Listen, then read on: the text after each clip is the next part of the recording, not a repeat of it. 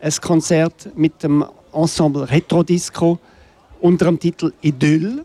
Und da wird ein Stück gespielt vom Edu Hubesack. Ich muss sagen, ein Stück, ein Film, aber äh, da kommen wir gerade drauf an. Der Edu ist da. Hallo, herzlich willkommen in Bern. Salut Thomas. Aus Zürich extra angereist. Ja.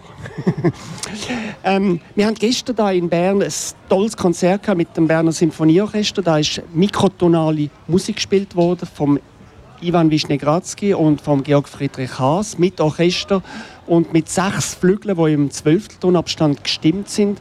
Es war ein Rauschaftskonzert. Ich weiß, du komponierst auch so mikrotonal. Ist es eigentlich schwer, so eben in dem kleinen in diesen kleinen Tönen zu arbeiten? Ja, das ist sehr schwer. also ich habe mir da etwas aufgehalst. Ähm, zwar mache ich das schon sehr lang. Also ich, äh, angefangen hat das äh, Anfangs 80er Jahre vom letzten Jahrhundert, muss man jetzt inzwischen schon sagen. Und ähm, mit der Zeit hat man sich dann auch ein bisschen daran gewöhnt, dass das etwas Schwieriges ist und darum wird es auch wieder ein bisschen einfach. Aber ich weiß, du machst es dir jedes Mal wieder schwierig. Du änderst jedes Mal wieder die Ordnung von deinen Mikrotönen. Ja, also das Interessante ist ja, dass man äh, als Researcher und nicht nur als Komponist unterwegs ist. Und äh, wenn man Research macht, muss man auch immer wieder eine neue Stimmung ähm, erfinden. Und das ist ja auch das, was schon ein Teil von der Komposition ist. Ich möchte kurz einen Ausschnitt aus einem Stück von dir spielen. Hallo. Äh, kannst du gerade etwas sagen? Wie ist das gestimmt? Das ja, das ist sehr spezielle Stimmung. Das ist für Klavier Solo. Und ähm, das, das Klavier ist gestimmt ähm, so, dass die Chor, chorischen Töne, das heißt, eine Seite hat ja eine Taste, muss man sagen, hat drei Seiten und die drei Seiten kann man alle einzeln stimmen. Und das ist eins, wo auf den, alle, alle 88 Töne so eine chorische, veränderte Stimmung beinhaltet. Und darum gibt das so ganz einen speziellen Klavierklang. Also wenn ich eine Taste drücke, tönen eigentlich schon drei Töne? Schon drei, genau. Also man hat eine, eine Dreifachung von der Tonhöhe. Gut. Lassen wir doch rein.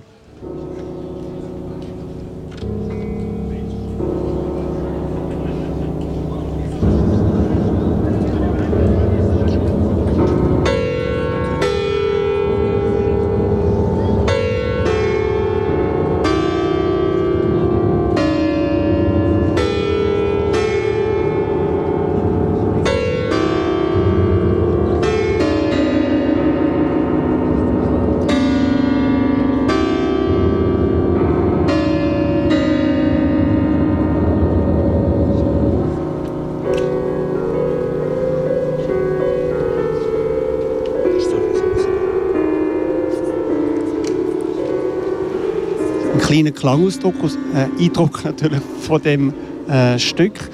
Heute Abend eben mit Retro Disco werden wir auch wieder Musik hören zu einem Film, aber dort tönt es dann dort ähnlich wie da. Nein, das ist eigentlich ein ganz anderes Projekt. Also ich habe vor zehn, über zehn Jahren habe ich so eine Phase gehabt, wo ich Videofilm äh, gemacht habe in verschiedenen Städten, also in äh, Marrakesch oder in Lissabon oder in Tokio und eben auch in Venedig.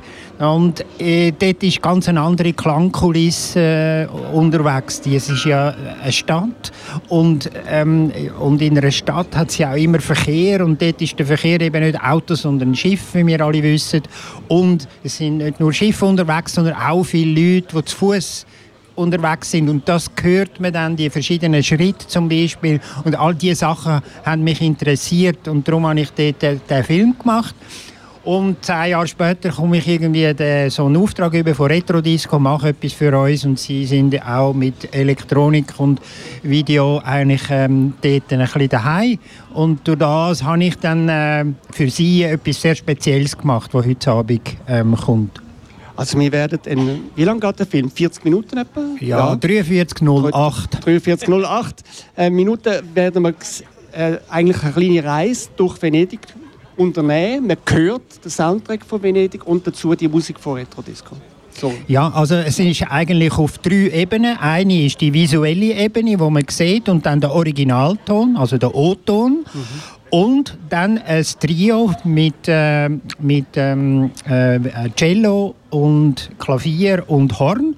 Und diese werden zu dem ganzen Sound dazu gemischt. Also es ist ein relativ üppiges ähm, Werk, wo ich denke, sollten da alle, eigentlich viele nicht das heute Abend am 10 Uhr in der Dampfzentrale verpassen.